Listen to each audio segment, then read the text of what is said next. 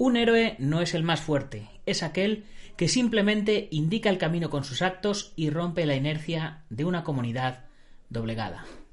Sifu Francisco Javier Hernández.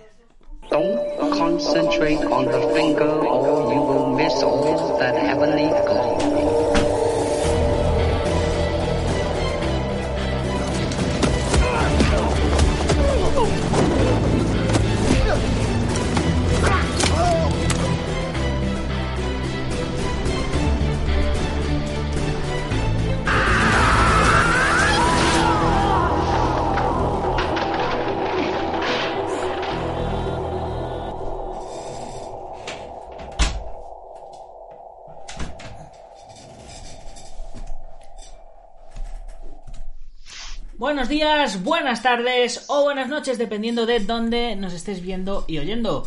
Soy Nacho Serapio, fundador de Dragon.es y te doy la bienvenida a una nueva edición de Dragon Magazine, tu programa de artes marciales y deportes de contacto.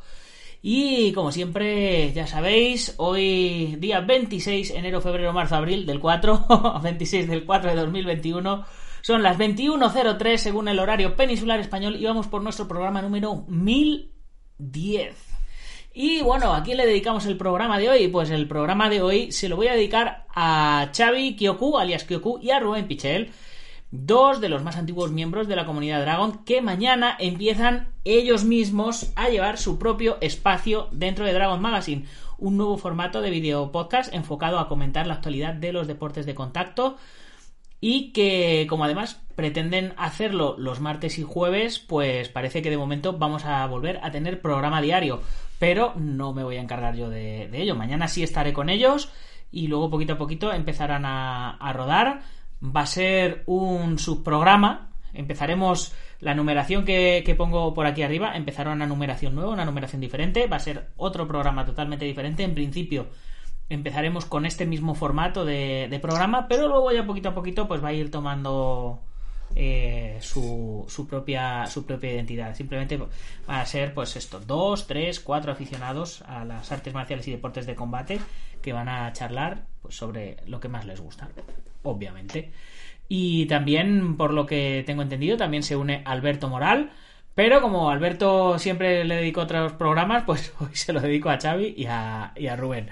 Y bueno, una vez que ya hemos hablado de esto, vamos a, vamos a darle ya la bienvenida directamente a nuestro invitado de hoy, que ya habéis visto en el título del programa, en la miniatura.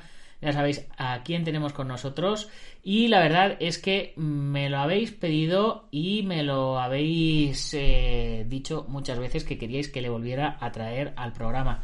Así que con todos vosotros el maestro Pedro Conde. ¿Qué tal, maestro? ¿Cómo estás? Buenas noches. Bien, no me puedo quejar a pesar de los tiempos que, que vivimos, pues bueno, dentro de lo que se puede y con las limitaciones que, que existen, seguimos entrenando y bueno, trabajando en el medio de comunicación, en, en, lo, en los eventos que, que, que, hay, que no hay ni casi nada y bueno, pues ahí estamos, luchando e intentar mantenerla. Sí, porque hace, hace ya un montón de tiempo que, que, no te teníamos por aquí. ¿La última vez fue, fue durante la pandemia o fue antes de la pandemia? Pues yo creo que fue antes de la pandemia, si, si mal no recuerdo. Es que en Latinoamérica también me han hecho alguna y ya he perdido Mm, recuerdo que hago las cosas, pero no me preguntes sí. por fechas, por historias, porque es que eh, ya llega, llega un momento, me, me, acuerdo de personas, de eventos, de, pero no me hables de fechas porque ya lo, con los números me pierdo. A mí, a mí me pasa lo mismo, ¿eh? y, y, tengo, y tengo menos años. Yo soy un desastre para, para las fechas y para los nombres y para todo. Bueno, soy un desastre para todo. Es lo que nos pasa a los genios. Que somos buenos en lo nuestro, pero lo demás somos un desastre. Bueno, bueno. Yo, yo, soy un desastre en casi todo. Bueno, menos, eh, eh, en, en, escribir y a la hora de ir a, a entrenar. Eso, para vamos, me puede pasar lo que sea que, que, que soy muy concienzudo, muy metódico.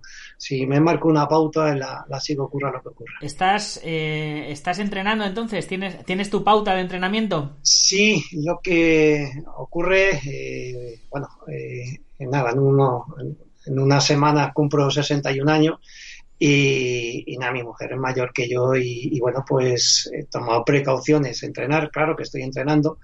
Eh, además me pasa una cosa muy rara, que es que en el momento que dejo de entrenar me vuelvo muy irritable, eh, no, no sé, no, no pienso, no coordino correctamente, hay algo que, que deja de funcionar en mí y luego aparte eh, empiezo a dormir mal, no, no duermo bien. Yo no sé, me, me pego un palizón a correr, a hacer fondos, a, lo que sea, a entrenar y tal, y no sé, hasta la alimentación, en, en todo, eh, a nivel mental, no sé, es otra, otra, otra cosa, algo empieza a funcionar. En el momento que, que lo dejo y me pasa en vacaciones, que, dejo a lo mejor una semana de entrenar por circunstancia, porque está viajando, está viendo, y que me noto cada día más perro, más vago. Ya que no sé, se ha convertido en un, en un hábito algo adictivo y en el momento que, que me, es como una especie de droga, en el momento que dejo de, no, no soy yo mismo.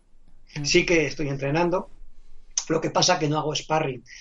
Eh, por las circunstancias que, que, hay casi desde que empezó, no, casi no, desde que empezó lo del confinamiento y tal, pues llevo un año sin, sin currarme, sin, sin ponerme los guantes y, hacer combate por yo vamos con el tema de la mascarilla no sé si haces un deporte de, de contacto y te metes ahí al cuerpo a cuerpo el tema de la mascarilla el tema de no sé la distancia y tal no sé lo veo así un poquillo complicado. Por supuesto que respetando unas normas se puede entrenar y puedes hacer cosas no puedes estar engrasado eh, el gran problema, claro, es eh, el hacerlo con, con diferentes personas en, un mismo día. Eso ya es un poquito más complicado.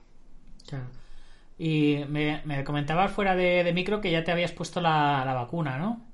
Sí, nos, tanto mi mujer como yo no, no la hemos puesto la, la primera en el, fuimos al estadio Wanda y nos han puesto la, la vacuna y, bueno, gente de, de, mi entorno que más o menos pues estamos entre 60 70 años, pues la, la gran mayoría se la, se la han puesto ya. La, la, verdad es que cada vez somos, somos más gente la que está vacunada y eso pues no sé, me, me parece muy, muy, muy positivo porque como sabes, eh, tengo contacto con muchísima gente, ¿no? Eh, tanto se hizo lo de la unión de las federaciones y tal, y bueno, pues hablo con unos, con otros, y, con, y sé que por las estadísticas y tal, todo se prevé que a lo mejor para septiembre, si no la totalidad de la, de la población, sí una gran mayoría, sí que van a estar Al menos la, la, gente que, que, tiene más riesgo.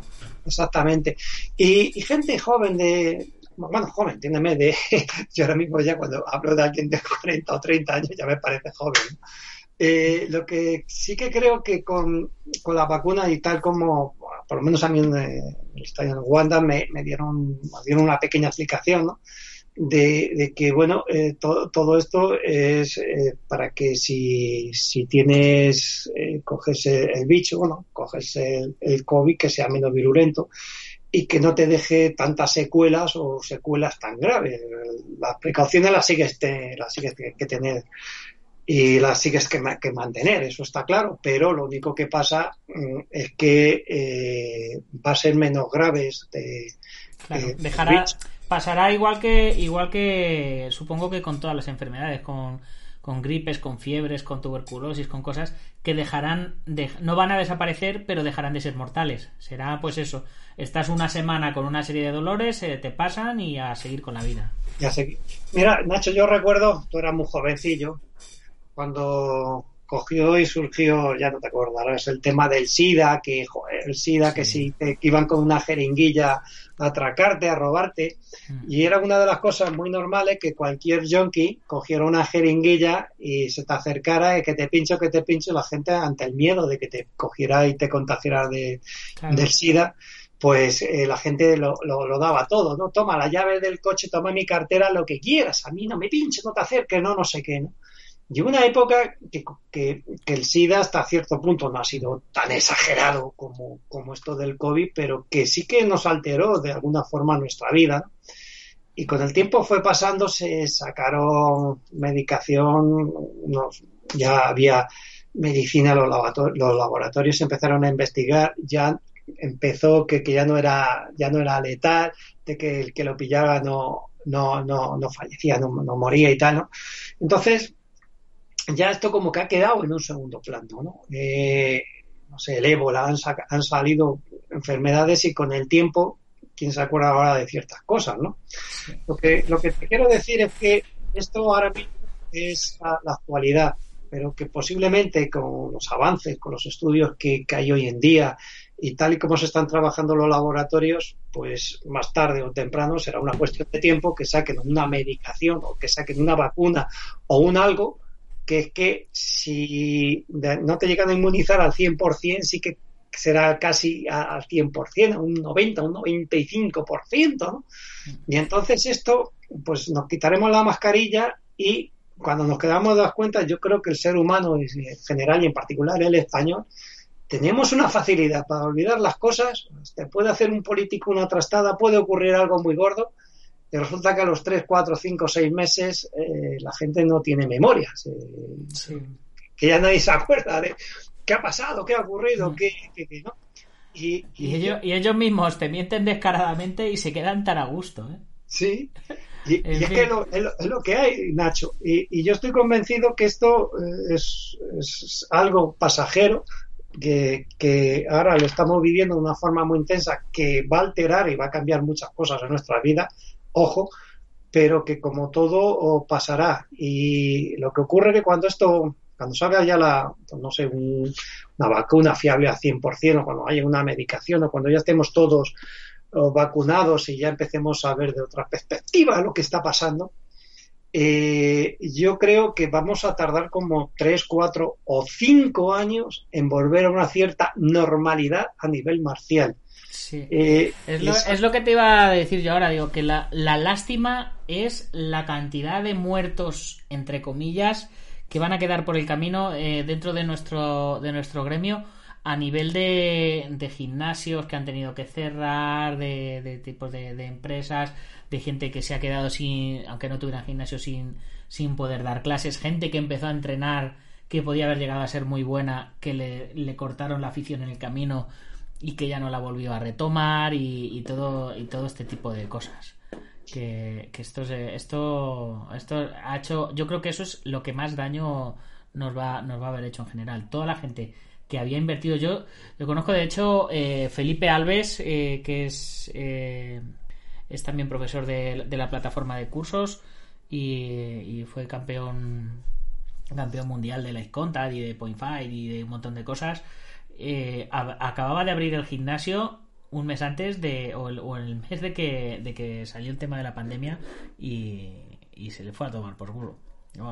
Eh, hay que seguir, hay que seguir inventando, improvisando, cambiando, pero, pero ha habido muchos casos así que después de haber invertido se lo han tenido que comer con patatas y, arruinados.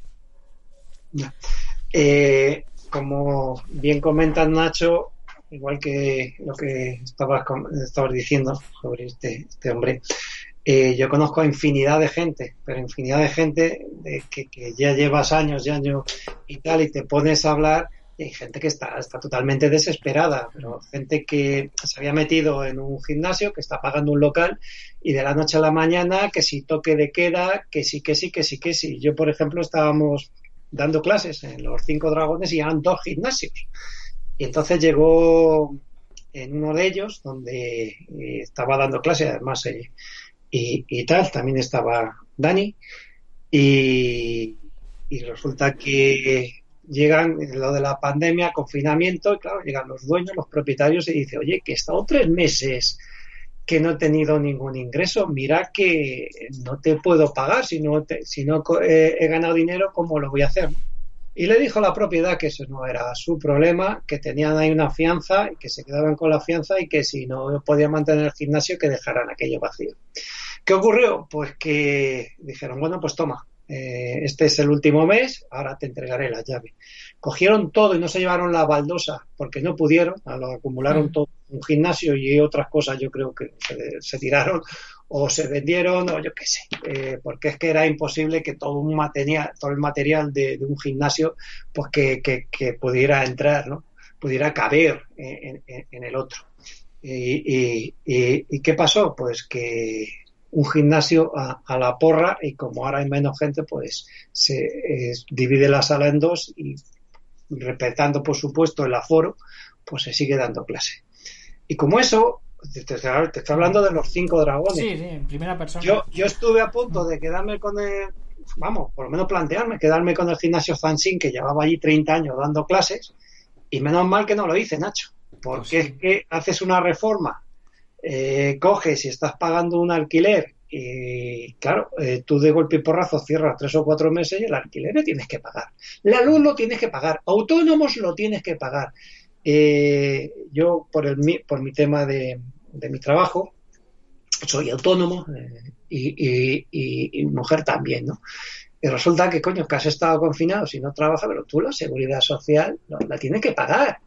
Tú tienes que coger, sí que puedes pedir un aplazamiento, puedes hacer lo que quieras, pero la deuda, amigo, la tienes ahí. Y si encima tienes que pagar un local, tienes que pagar luz, tienes que.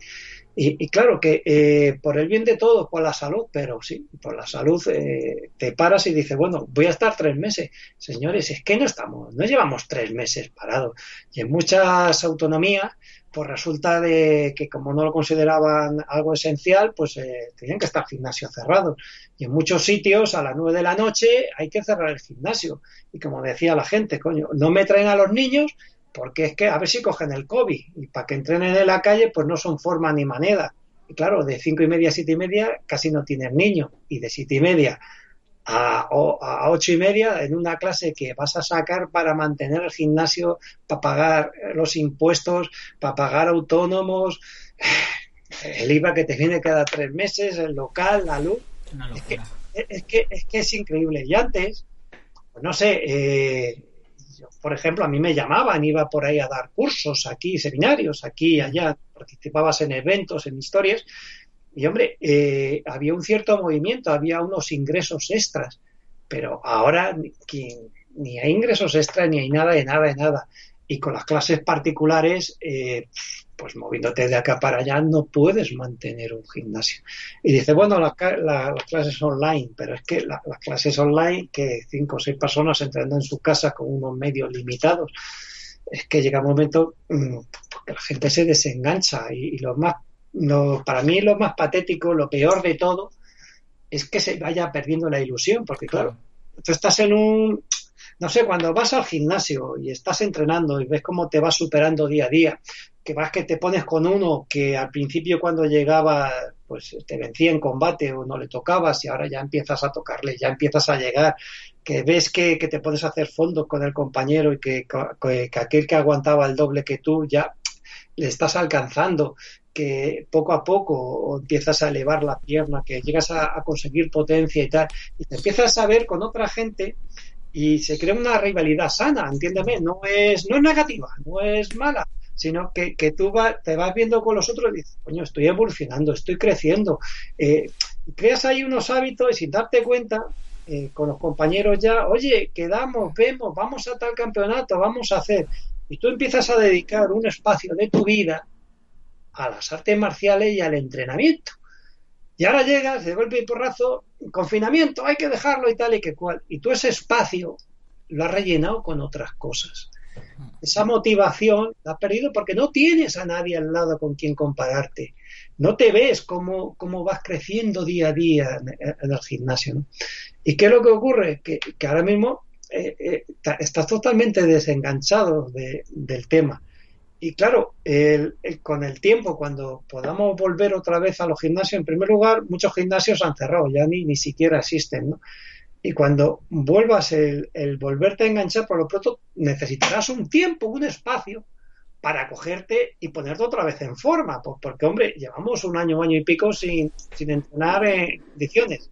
Ojo, que sí, que puedes hacer fondo, que puedes lanzar patadas al aire, que puedes hacer sombra, que puedes pegar al saco, que sí, sí, pero mm, no estás entrenando al 100%. ¿no?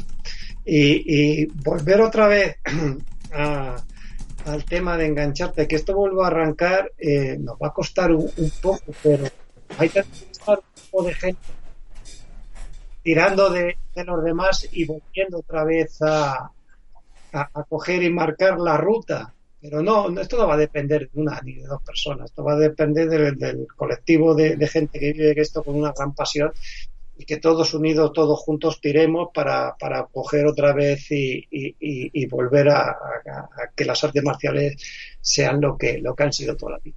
Pues sí. Vamos a hacer una pequeña pausa para ver qué nos está escribiendo todo el mundo por aquí por el chat y responder si hay que responder y saludar a quien hay que saludar.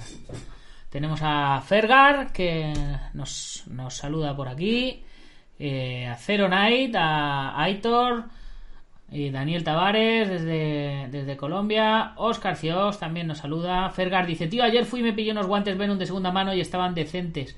Y hoy he ido a entrenar con ellos y se les cae la pilecilla de fuera. ¿Sabes qué se puede hacer? Y ya le digo: Sí, comprarte unos guantes Dragons. Eso te pasa por comprarte los guantes de, de otra marca encima de segunda mano. Los guantes, los guantes, por amor de Dios, no los compréis de segunda mano. Que, que los guantes van tomando la forma de nuestro puño y, además eh, es para proteger nuestros puños, no es para proteger al saco ni para proteger al otro, es para protegerte las manos. Y los guantes de segunda mano se van deformando. A mala compra has hecho ahí. Meditate 111, buenas noches. Alberto Moral, buenas noches. Te has perdido, te has perdido que he presentado el programa que empezáis a hacer mañana, que ya me ha dicho Xavi que lo va a hacer contigo y con Pichel. Alberto Hidalgo nos saluda también, dice Alberto Moral, ese gran Pedro Conde, que bueno. Alberto Hidalgo es ese, gran sensei Pedro Conde, maravilloso volverle a ver. Y Alberto Moral dice, otro referente de mi juventud. Cuando terminaba mi clase del Zansin de Kung Fu me quedaba a mirar un rato la clase. Me encantaba su forma de pensar. Eh, Aitor dice, yo la última entrevista que vi fue con Dani Galindo con respecto a cuando, a cuando te habían entrevistado. Y Alberto Hidalgo dice que estás hecho un chaval. Y, y por aquí, pues... Eh, Dice, dice Alberto Moral, madre mía, esa estantería de la derecha tiene que ser como el santo grial de las artes marciales. Os voy a enseñar un poco, vamos, con la, con la cámara, para que veáis un... Tengo más, ¿eh? Esto es mi... La colección, vamos, parte de la colección. Tengo más, ¿eh? En el trastero. ¿Cuál es ¿Cuál es la pieza de colección que tienes que es más valiosa para ti? Pues tengo muchas, muchísimas. Y hasta tengo cosas eh, de, de, Bruce que, bueno, nunca, no, mm, siempre he considerado mm, que, no sé, tener algo personal único de, de Bruce que se está pagando una auténtica fortuna y que luego hay gente que, se ha aprovechado muchísimo del tema y han vendido cosas que como que son de, de Bruce y no son, no, no, son, no son reales, ¿no? Son una estafa, es un, timo. Y guardo con especial cariño por lo que es, por lo que significó y por lo que me marcó eh, a mí como persona, ¿no? Y yo, cuando estrenaron Operación Dragón aquí en Madrid, en el Real Cinema, pues que era casi el mejor cine que había en la capital. Entonces llegaron los maestros Yamashita, Yosuke Yamashita, eh, Yasunari Shimi y algunos maestros japoneses más y dieron una exhibición. Y se juntaron todos quién era quién, algo aquí en, el karate, estoy hablando del año 74, pues fue al estreno de la película y a ver la exhibición. Y yo en aquella época eh, tenía 14 años. Entonces llegué al cine, intenté sacar la entrada y me dijeron, mira, eh, no tienes edad, tienes que tener 18 años. Y me llevó una desilusión, joder, em, me senté en la, en la escalera del cine y empecé pues a, a casi compugido a, a, llorar porque no había podido entrar a ver la gran película de mi ídolo, de, Bruce Lee, no había podido ver la exhibición y no había podido estar con los grandes campeones y maestros de karate de aquella época. Y nada más que hacía mirar aquellas puñeteras carteleras de cartón duro de cine pintadas a mano, que las habían pintado a mano especialmente para la película.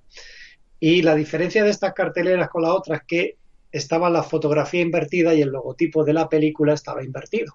Y nada más que existían una copia de esas carteleras que eran unas carteleras únicas. Y resulta que años después pues salió en vídeo, me hice con la película en inglés, luego eh, por supuesto en español, diferentes versiones en DVD y buscando las dichosas carteleras me enteré por la distribuidora de que esas carteleras habían ido a Valencia y se habían estrenado, en, eh, las habían utilizado en el estreno de, eh, de la película en Valencia. Y resulta que hablando y siguiendo un poco la pista, me enteré de que había un gran cinéfilo que se había hecho con ellas, que, se, que, que esas, esas, carteleras se quedaron en, en digamos, en, en, el almacén de, de la Warner de, de, Valencia y resulta que un tío se hizo con ellas. Y entonces, buscando y buscando, en un viaje que hice a, a Valencia con mi, a ver a mi amigo José Ramón Sales, que fue el, vamos, que creó el, el, club Bruce Lynn de Valencia, uno de los primeros clubes de, mm. de, Bruce. Pues cogí y siguiendo la pista llegué a quien tenía esas carteleras, que pagué una pasta en su tiempo, una barbaridad, por el juego completo de esas carteleras que estaban totalmente nuevas, nada más que se habían expuesto en dos ocasiones, en Madrid y en Valencia. Y resulta que esas carteleras las guardo mmm, con un especial cariño porque fue algo, algo que perseguí, algo que estuve detrás de ello y por lo que simboliza.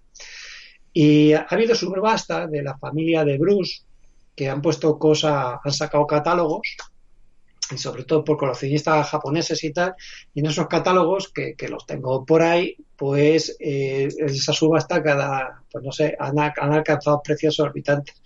Y yo pues tener mm, pues no sé un cheque firmado por Bruce o, o, coger y tener a lo mejor yo que sé algo personal unos zapatos suyos o una camiseta con, más años que un, loro pues a mí eso mmm, no me llena eh, o sea a mí no sé un libro me está informando y yo para la labor de escribir o de, de hacer artículos de ciertas cosas de colaborar con ciertos medios a mí eso me vale pero yo tener una camiseta de, de, Bruce, yo hasta ahí no he llegado. Hay gente que ha puesto a su hijo Bruce Lynn, eh, o que, bueno, han hecho cosas, han tatuado a Bruce Lynn, han hecho cosas de... Eh, a mí ha sido mi maestro, mi guía, ¿no? A nivel marcial, gracias a él descubrir las artes marciales, el, algo que cambió mi vida y lo que soy, en gran parte se lo debo a él, ¿no? es, es, ha sido como mi maestro espiritual, no ha sido físico, pero ha sido el que me ha guiado ¿no? durante un montón de años. Pero, hombre, eh, llegas un momento que tú abandonas tu casa, ¿no? Eh, llegas un momento que tú abandonas tu maestro y sigues tu, camino, por supuesto, honrando y respetando a la persona que, que, te ha marcado ese camino. Pero ya llega un momento que tienes que hacer las cosas. Yo tengo una colección increíble, tengo más cosas en el trastero, tengo aquí en el armario y tengo póster de, de, películas de, de, de, medio mundo, tengo, yo, bueno, la verdad es que no sé ni lo que tengo de, de Bruce, y tengo medio trastero ocupado por cosas, y ya llega un momento que, que tengo que dejar de coleccionar porque es que ya, eh, ya ni me entra, y aparte que, que, creo que ya ha pasado una fase. Eh, antes tenías que estar constantemente documentado para escribir cosas de, eh, en publicaciones y tal. Hoy en día, como hagas un artículo de más de dos páginas, eso no lo lee nadie, ¿no? Eh, yo hay un, caso en uno de los sitios donde trabajo por mi tema de telecomunicaciones, pues resulta que tenían una especie de librería donde eh, la gente cuando tenía libros en su casa que no quería, pues lo, llegaba, dejaba allí para que otro compañero lo pudiera leer. Bueno, pues si ibas allí, que siempre estaban las estanterías medio vacías, ¿no? Había por ahí unos libros que, que, no, que no los quería nadie. Y hoy en día vas allí y resulta que están las estanterías hasta arriba y tienen cajas llenas. Y ya decían que estaban buscando algún sitio para donarlos, que sí, pensaban a mí, a mí me ha pasado, mandarlo a Latinoamérica. A mí me ha pasado que, aquí. He ido a donar libros a la biblioteca y me han dicho que no los quieren, que es que no les entran.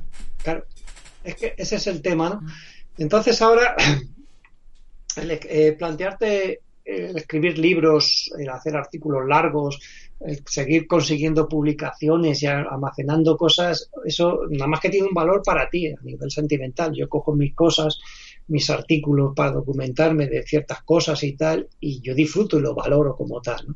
pero uh, ahora mismo el, acumular ciertas cosas, aparte, eh, no sé, tengo dos hijas, una de 30 y otra de 32 años, y cuando vienen por casa con sus amigos y tal, ya una está, vive independizada, ya no, no, está, no está con nosotros, ¿no? Y cuando, no sé, eh, viene con su chico, me junto con gente, yo soy un gran admirador de Bruce Ah, sí, ese que peleaba con, con, con Chuck Norris, ¿no? En una película. Ah, sí, sí, sí, ese, ese que tenía unos rayajos en la cara, ¿no? Y, sin embargo enseguida, oye, ¿y qué opina de Conor McGregor? ¿Y qué opinas de? Y resulta que están más puestos con el tema de la UFC que con el tema Bruce, ¿no?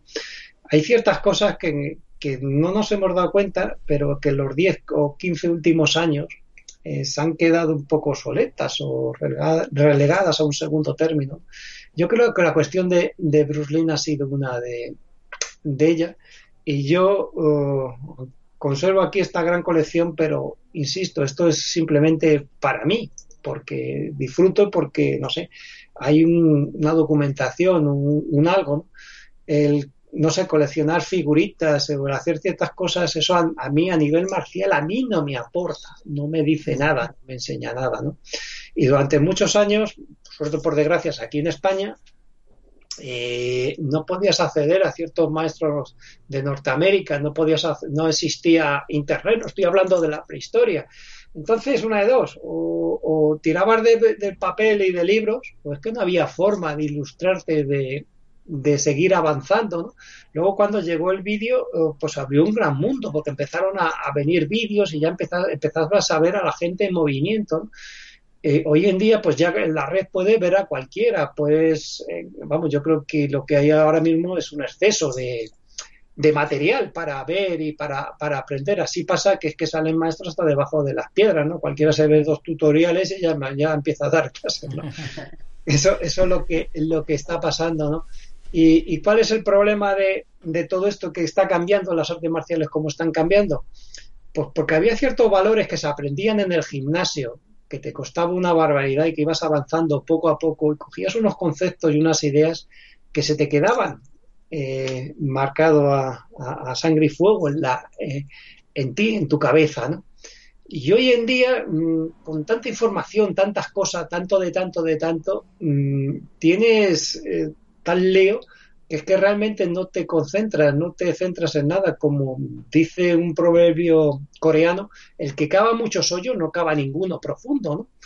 Entonces, eh, a veces eh, con, tanta información, tantos vídeos, trabajar tanto de tanto de tanto, eh, al final tocan muchos palos, pero no llegas a, a aprender, ¿no?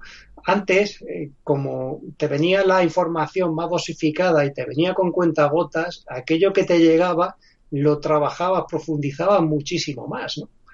Y claro, lo que soy, lo que, lo que hago, mm, en gran parte, una gran parte está aquí.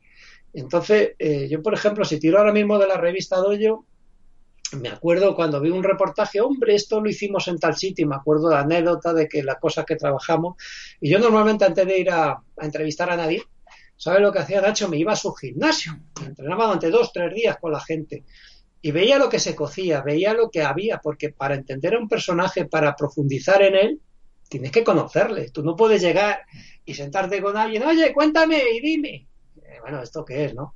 Pero tú cuando has trabajado con él, has visto cómo funciona en clases, cómo, cómo trabaja, eh, te has puesto con él, ¿no? Has estado ahí eh, jugueteando, haciendo combatillo y tal, ¿no?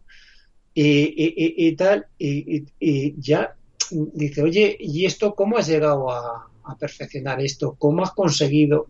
No sé, ¿por qué esas entrevistas o esos trabajos que yo hacía eran diferentes a lo que hacían otra gente?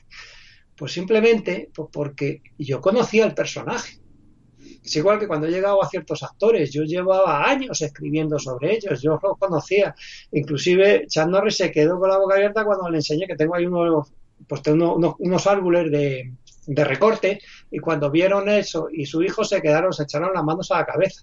Cintia Roto y lo puso en Facebook, que era la persona que más conocía de, de ella, ¿no? Me pasó lo mismo con Jesse Spitman, eh, con gente que, que, llega y me pongo ahí a, hablar de ellos y, y, tal. Mira, pues tal revista. Cuando vino Siga a España, por ejemplo, eh, este, cuando le hice una pregunta, usted fue el primer occidental que salió en esta revista y le enseñé la revista Black Bell, la primera, la primera revista occidental que habló de él.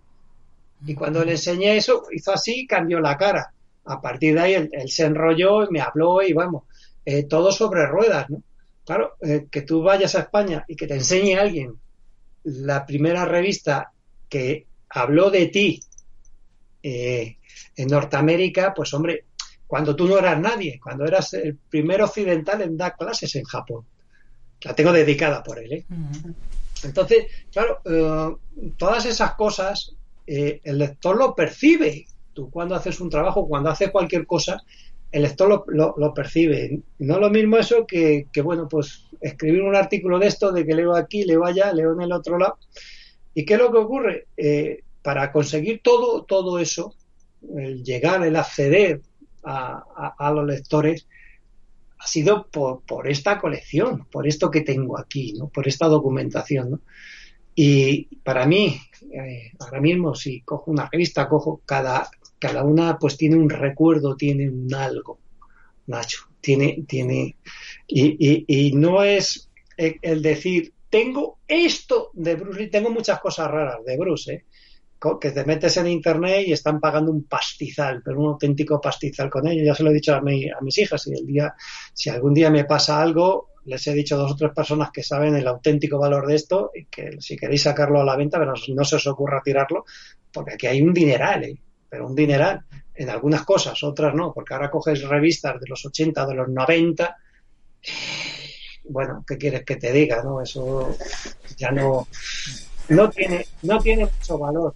Y, y me dicen, ¿por qué no ahora mismo consigues algo de, de, de Bruce y tal? Pues porque a nivel de a nivel personal no me llenaría, me llenaría ahora mismo más un, un viaje a China y recorrer China, por ejemplo, o ir a, Norteamérica y, pasar por ciertos sitios, conocer a ciertos maestros que gastan un pastizal, eh, yo que sé, en una camiseta de Bruce. ¿Qué quieres que te diga? Es que no. Sí. Vamos a, vamos a pegarle otro repasito aquí al chat que Está, está que echa fuego. A ver, Alberto Moral, le tengo que dar las gracias por todo lo que hicieron por mí sus artículos de dojo para inventar formas de entrenar nuevas y abrir la mente de mucha gente. Eh, y comenta que se le está haciendo cuesta arriba y mentalmente lo de pues todo esto que está pasando. César Coco te dice grande maestro. Eh, Alberto sigue comentando, la gente ha salido a la calle en muchos sitios aprovechando el buen tiempo como una manera de retener a los alumnos mayores, pero eh, no son propietarios, obvia, obviamente. A ver qué más había por aquí. Que se me, que se me ha ido esto. Ah, sí, por, por aquí. El Pichel, Pichel que ya nos ha saludado, que se ha que se ha incorporado. Kyoku también se ha incorporado. Te saludan todos. Eh, Oscar Cios de Shield Combat dice que hay que remar todos en la misma dirección. Eh, mandan saludos por aquí. Alberto Hidalgo dice que, que, él también los tiene y que su hijo también. No, no sé a qué se referirá exactamente. Dice Alberto Hidalgo, el Sensei Conde traía a mi vida con doyo lo que yo más quería en el mundo, lo que más me gustaba, las artes marciales. Alberto Moral dice hay que hacer un programa mostrando la colección de Pedro Conde, aunque sea en varias partes. Merece un programa de YouTube, episodio. Merece un documental entero. Un día nos lo teníamos que planear, había que hacer una estructura y, y montar un documental de, de, todo lo que tiene. Aquí ha venido gente a mi casa y después de dos días de estar viendo revistas y libros no han sido capaces de terminar de la colección. ¿eh? Tengo más, ¿eh? porque tengo en el, en el, trastero, pero es que están aquí los armarios y son revistas y revistas de, de medio mundo y, y, bueno, las cosas más puntuales, las cosas más interesantes de alumnos o inclusive revistas de Hong Kong, aquí, de, de, revistas que ya te digo que muchas hoy en día su valor está en su antigüedad, porque ahora mismo eh, están las revistas de anterior a la muerte de Bruce que están súper cotizadas, que era cuando Bruce estaba rodando eh, Karate a muerte en Bangkok o, no sé, Furia Oriental, sus primeras películas, cuando Chico estaba rodando Operación Dragón y le estaban visitando en el rodaje, ¿no?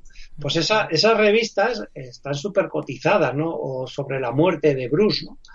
Y, y, ya te digo, tengo aquí, pero pero colecciones y colecciones enteras. Y a veces me ha pasado ya en los últimos tiempos, ya he dejado de, pues no sé, de comprar en eBay, que es que compraba alguna revista, ¡ay, qué cosa más rara y tal! Y después de pagar una pasta, cuando me llegaba, la, la miraba, la, la cogía, la archivaba tengo una base de datos para saber lo que tengo, porque con tantas cosas no es imposible que me acuerde todo. Y cuando la iba a guardar, a archivar, digo, y pero si la tengo, si esto lo tengo, y me ha pasado con, con, bastantes cosas y ya he terminado, mira, decía que, eh, que es imposible, es que no me, no me entra ya más cosas en, la casa.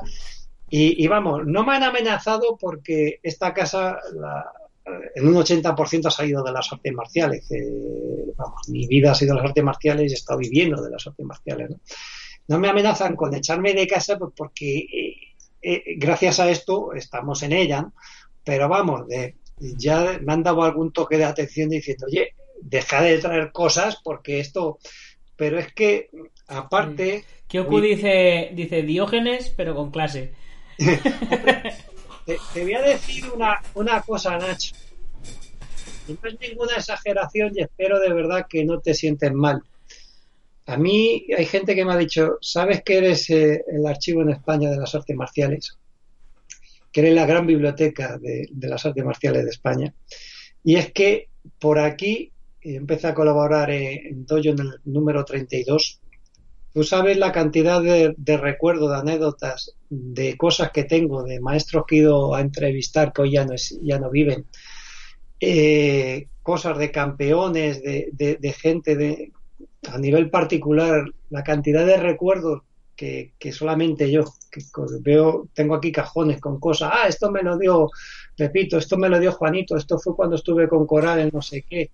La cantidad de recuerdos y de cosas que tengo, y a nivel de, documentación, de revistas, de recortes, de, prensa, de cosas que tengo de, cantidad de gente de, las artes marciales, no solamente de Bruce Lee, ¿eh? mm. a, nivel de, artes marciales tengo aquí un, pues hombre, una, colección. Yo creo mm, que el gran referente, este aparte, que, supongo que, habrá gente que no piensa así, ¿eh? Eh, creo que fue Doyo durante 15 o 20 años, La, época dorada de las artes marciales, creo, creo, no lo sé, que habrá gente que opine que no, ¿eh? pero creo que por lo menos Doyo marcó un, camino o estuvo allí con otras publicaciones, ¿eh? que a lo mejor para otros pues no sé, eh, el, el budoka o, cinturón negro, lo que pasa que cinturón negro era mm, gente sobre todo norteamericana, ¿no? gente que, que venía y muchos de aquellos trabajos eran... Para mí fueron, fueron tres, tres épocas bien diferenciadas, la época budoka, la época dojo y la época cinturón negro, para mí, al menos, al menos para mí. Cambiando radicalmente de tema, Pichel te pregunta por aquí que a ver si nos puedes hablar un poco del Arts Combat Family, que qué es. Bueno, pues eh, te cuento. Yo, mm, a mí me, tiraba mucho el, el Jeet eh, empecé con el karate y yo en los 70 el karate era contacto pleno no había protecciones y tal, y cuando llegó el full contact, para mí aquello era muy blando, porque te ponías protecciones y por lo menos te pegaba, pero con protecciones, no había herida. ¿Y qué ocurrió? Que, que, a mí, que me marcó la pauta, que me marcó el camino a seguir, era Bruce. Y vi que el Jeet era, junto con el ninjitsu y algún arte marcial como jiu-jitsu, de las pocas artes marciales que cubrían las cuatro distancias de combate. la distancia larga, la, la de pateo, la distancia media de los puños directos, el low y el cuerpo a cuerpo, donde se podía agarrar, proyectar y, tirar al adversario, y la pelea en el suelo, donde había ilusación, estrangulación y movilización. Y durante años hice eso a nivel marcial y aplicado a la defensa personal. Tengo a gente que trabaja en los cuerpos de seguridad del Estado y no me quise meter en el tema policial, pero sí en la defensa personal eh, a nivel callejero. Y, trabajaba todo enfocado hacia lo mismo, ¿no? A acabar de una forma contundente y rápida, expeditiva con el adversario. ¿Qué ocurrió? Pues que con el tiempo la gente aprendió a boxear, eh, llegaron la MMA y, muchos conceptos del Jeet yo por lo menos, lo que antes me daba, mm, pues, eh, una, cierta, pues, eh, avance o que me daba una facilidad para vencer a otros, que me da una ventaja, una gran ventaja técnica respecto a otras personas gracias a los conceptos de Jeet me encontré de que de la noche a la mañana, pues no sé, vino por ejemplo Carlos Velasco a nuestro gimnasio, vino gente de la MMA y claro, mientras los mantenías a distancia podías coger y, podías hacer cosas de, de vencerlo, de, bueno, eh, tenías posibilidad de ganar. Pero hay amigos, en cuanto entraban al cuerpo a cuerpo y te, y te llevaban al suelo con el jiu-jitsu, es que estabas, estabas muerto, estabas acabado. El propio, el propio Chuck Norris eh, le, le, hicieron, le hicieron un nudo, lo, Rigan Machado me parece fue, y cogió el tío y dijo, me, esto es la hostia y se puso el cinturón blanco y hasta que no se saca el cinturón negro en jiu-jitsu brasileño no ha parado. y supongo que sigue sin parar. Mm, que, mis últimas noticias es que seguía con el jiu-jitsu y de hecho eh, ya tenía cierto nivel y le intentaron pillar en, algún curso que se puso por ahí con gente, llegó el hombre y, aprobó y con nota. Pero aprobó y con nota porque ha tenido una constancia y ha entrenado. Yo tengo un alumno que aquello le marcó tanto que, ha estado mañana y iba por la mañana al gimnasio a entrenar Jiu-Jitsu y por la tarde volvía a entrenar Jiu-Jitsu y por la noche venía a nuestro gimnasio. Y este hombre pues ha conseguido un gran nivel, ha volcado, es un fanático del Jiu-Jitsu, Juan Carlos Martínez Pastor, y que fue campeón de, España en Sanda y también eh, participó en torneos de, de full y de kit y bueno, eh, por las diferentes federaciones, bueno. Y, este hombre que era un guerrero, y es un guerrero, el Jiu-Jitsu le cambió. Y ahora mismo, pues es, digamos, entre comillas, mi profesor de Jiu-Jitsu. Y cuando da clases que, del Combarar, que seguimos haciendo lo mismo, nada más que he tenido que cambiar eh, muchas cosas de eh, lo que enseño a nivel marcial de Combarar Family. Digamos que es MMA nada más que en vez de ser tan brutal, en vez de ser tan expeditiva, tan sangrienta, tan violenta, tiene un matiz filosófico marcial. Es decir, eh, para mí, que, vengo de las artes marciales clásicas, yo me saqué el cinturón negro de karate por la Federación Española de Karate, en tiempos cuando un cinturón negro era un cinturón negro, que había que, coger y hacer cuatro combates y no ganarlos, por lo menos que se te viera que, estabas ahí. En fin, que quién, quién eras y tal.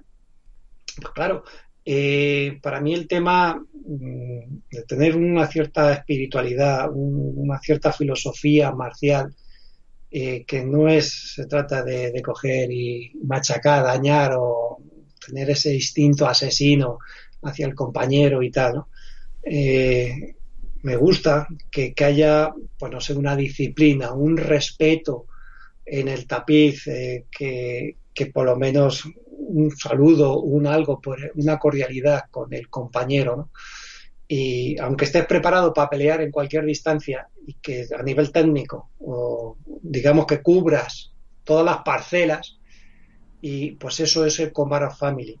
que he tenido, como no puedes entrenar todo ni perfeccionar todo, y hay muchas cosas de lo que a mí me gustaba del Jeet que por cierto, yo nunca me quise a mí me ofrecieron, yo estuve con instructores de Jeet y todo es, si querías eh, tal, pues pasas por caja. Si quieres, te vienes a Norteamérica y te estás dos o tres meses conmigo y me pagas tantas mil clases particulares y te doy un, título de ayudante de instructor de Jeet Y si me pagas no sé qué, y si me organizas tantos cursillos, y a mí lo que me parecía aquello, pues era un comercio de puro y duro a sacar pasta.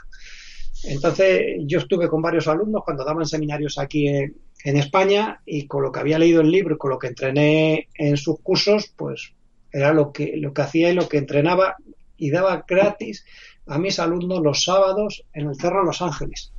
Yo enseñaba mi propio estilo de lucha y lo que yo creía que era Jeet Kune o denominaba Jeet Kune Do, eso lo daba gratis a un número limitado de personas los sábados, un grupo cerrado, ¿no?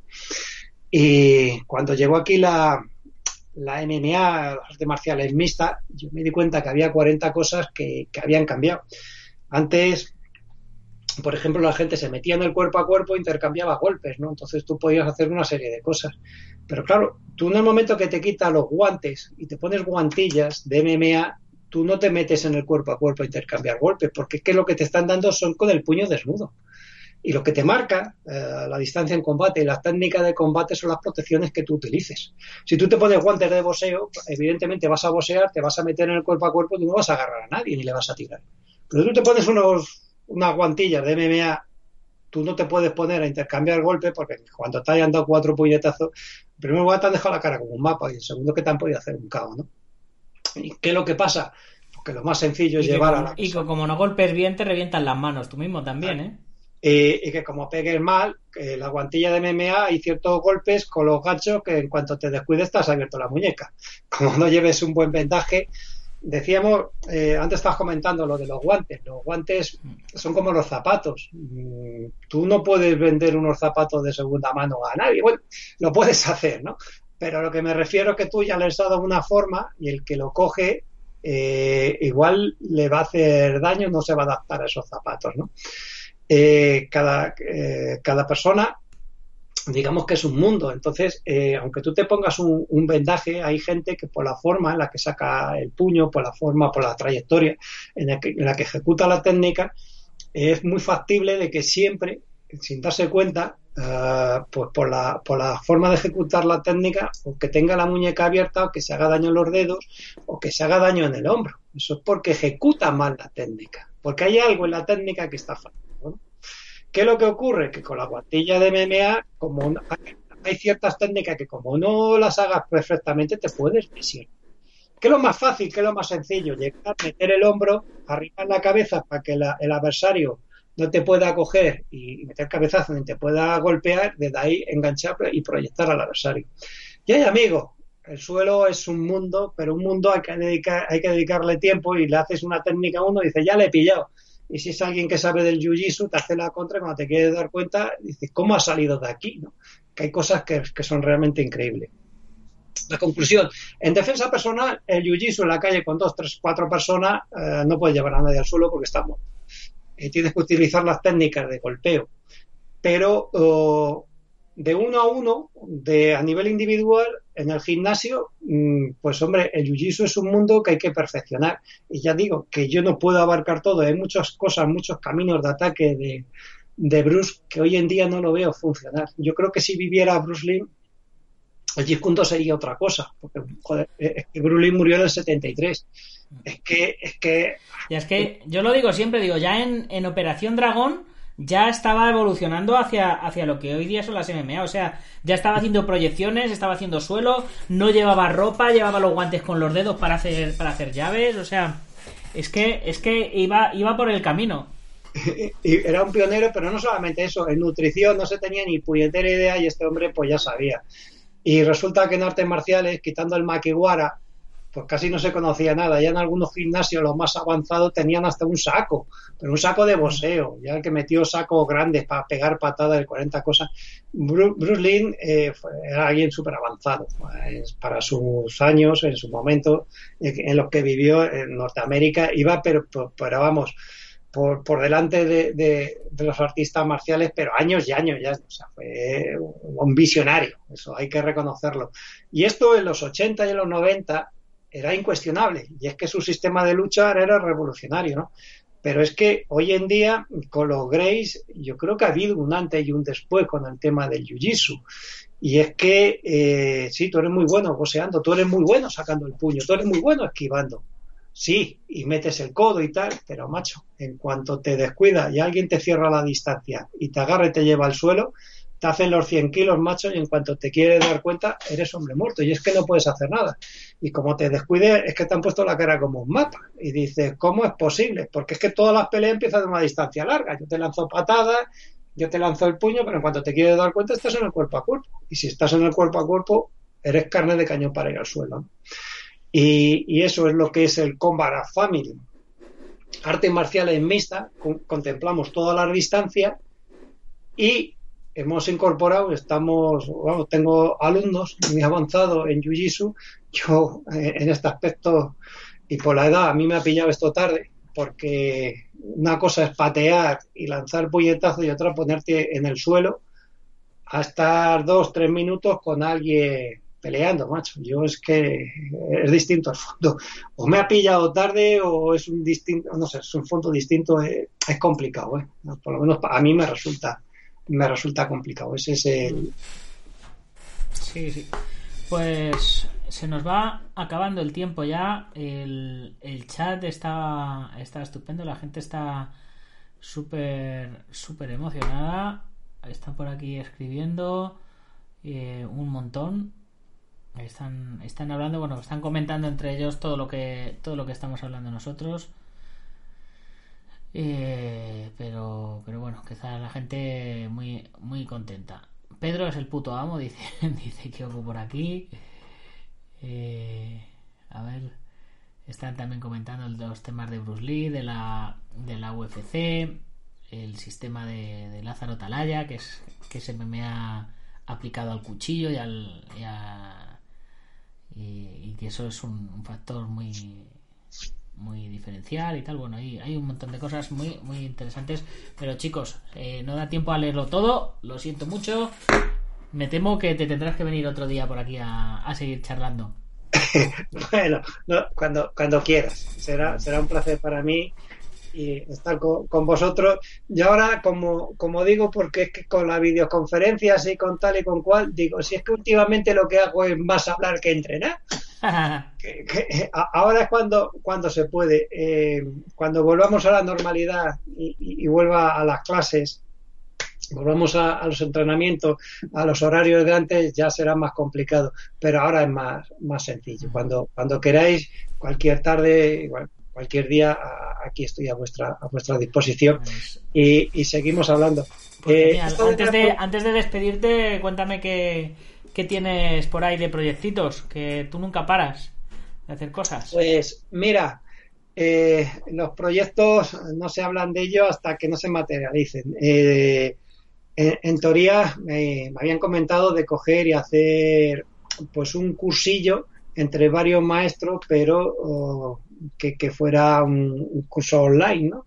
En los que varios maestros nos juntáramos como si fuera un seminario a distancia, de tal manera que eh, gente de, Latinoamérica, inclusive de, España, y, por qué no, si es de a nivel europeo, pues que fuera a nivel internacional de hacer un, curso multitudinario, ¿no? Lo que pasa, claro, que primero había que en un, en un número de cuenta, pues había que hacer un, ingreso y simplemente era para un número de, personas. Y es un proyecto que no me desagrada, pero no sé si voy a participar en, en él, por, no sé, no me... Yo para nuevas tecnologías, eh, ver por una pantallita una persona, el, el no sentir, el no poder corregir, el no poder tener un contacto directo, eh, es complicado, es complicado, más y más si vamos a estar una serie de, profesores. Y luego, mm, están por ahí en el, aire, está pendiente el tema de los libros y tú has sido una de las personas que me lo ha comentado, ya sabes. Que de, hecho, de hecho, por el chat estaban diciendo que querían libro tuyo, dice... Estaban diciendo, aunque sea, haz una recopilación de todos los artículos que has sacado en la revista y, y, sacamos, y sácalo en forma de libro. Nacho, se casi en, eh, en, mi blog, en el blog de Pedro Conde, se puede ver que casi he llegado a las 200 portadas de Bruce Lee. Entre bueno, las diferentes publicaciones, con mis trabajos casi he conseguido 200 portadas solamente de Bruce. Así que artículos yo hace tiempo, tengo aquí una base de datos, hace tiempo superé los mil y pico, ya debo estar sobre los dos mil artículos. Y eso es tan fácil como tirar de hemeroteca tirar de dojo, tirar de la revista Karateka, tirar de Dragon, tirar de Cinturón Negro, tirar del Budoka y encontraréis a Pedro Conde y recopilar, recopilar artículo de todos estos años y vais y me, y, me lo contáis. Eh, tengo pendiente bastante, bastantes cosas.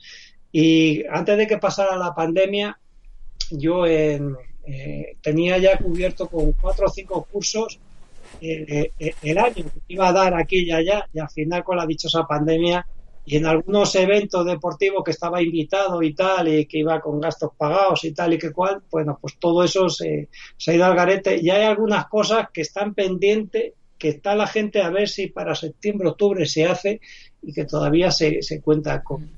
O sea, eh, bueno, eh, gracias a Dios, la gente se acuerda de, de un servidor y, y mira, me, me, me siento muy honrado porque tan mal no lo he tenido que hacer para que después de tantos años no solamente la gente se acuerde de mí, sino que todavía sigan mis artículos, sigan mis trabajos y que les interese lo que, lo que digo, lo que hago, lo que hablo, lo que escribo. Bueno, pues algo, algo debo de estar haciendo bien. Pues claro que sí. Pues nada, maestro, muchas, muchísimas gracias por haber compartido este, este ratito con, con todos nosotros. Eh, todos, eh, te, te, vuelvo a decir, todos están pidiendo, por, luego Luego si te cuando, cuando te pase el enlace de, de YouTube, eh, ya lo ya lo verás, eh, verás los chats, todos están pidiendo libro, todos están pidiendo libro. Dicen Decía por aquí Kyoku, dice, cuando le decías de recopilar artículos de todo esto, dice, pero somos muy vagos, maestro, mejor si no lo dan hecho. bueno, lo tendremos en cuenta. El archivo está, si tengo todos los artículos mm. guardados en la base de datos, no hay ningún problema. Mm. O sea, la pena, la pena es que muchos de esos artículos son mecanografiados a mano. Tener que volverlos a pasar ahora al ordenador, eso es un coñazo. Eh, en los últimos años, gracias a, mi alumno y, bueno, mi amigo Salvador Mújica, eh, era un avanzado en su tiempo, su hermano era informático y en la época de Salvador Mújica, de la, época de Salvador Mújica cuando estaba colaborando en Dojo, eh, hasta la actualidad todo, absolutamente todo se hizo por ordenador y todo se guardó en disquete y esos disquetes luego se metieron en el ordena y, bueno, lo tengo por ahí en un, en un disco duro todo, pues no sé qué año, pero que vamos que todo eso está recopilado, todo eso eh, está. Ahí a lo de la primera época, hombre, de de 1976, que fue mi primer artículo del especial de, de Bruce Lee, eh, en aquella época se llamaba Artes Marciales, luego pasó a, llamarse el Budo y luego por, último Budoka. Eh, de, bueno, el primer especial que se hizo en España de Bruce Lee, fíjate, del 76, pues hombre, de aquella época, o, cuando empecé en el, número 35 de, de, lo que era Dojo, pues te puedes imaginar que no, eh, pues no. Pero vamos, que, que sí que tengo una, una gran parte de, de esos artículos.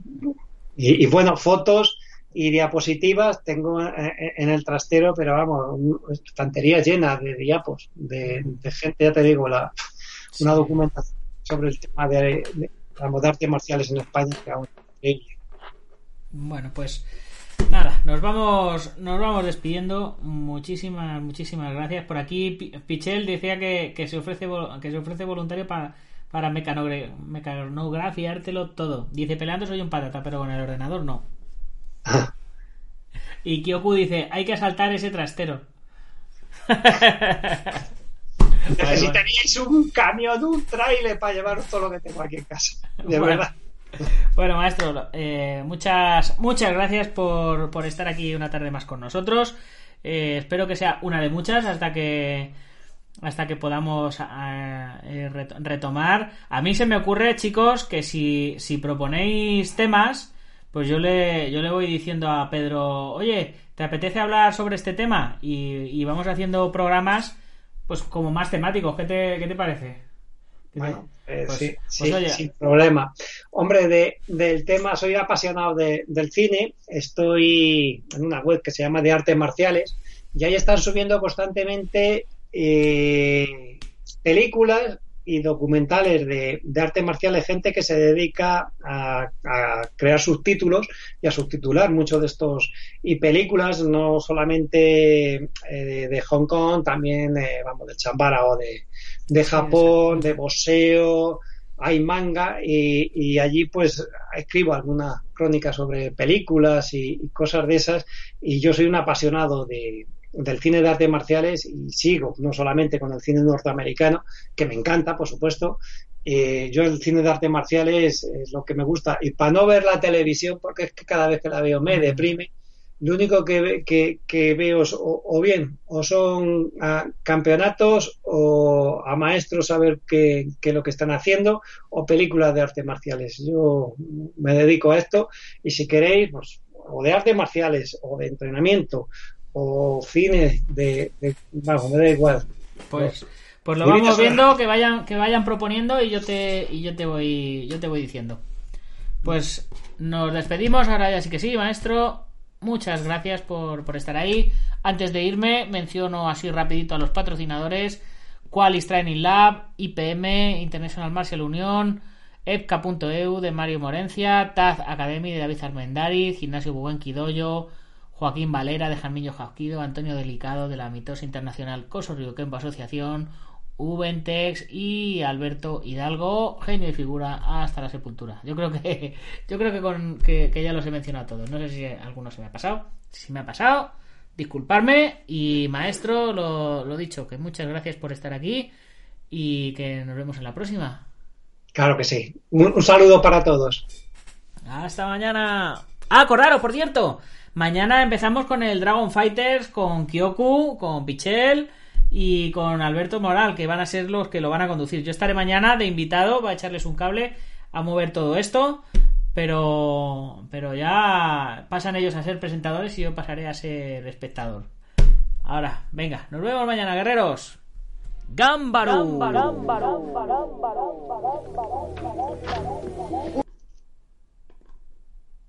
Ya he cortado el micro.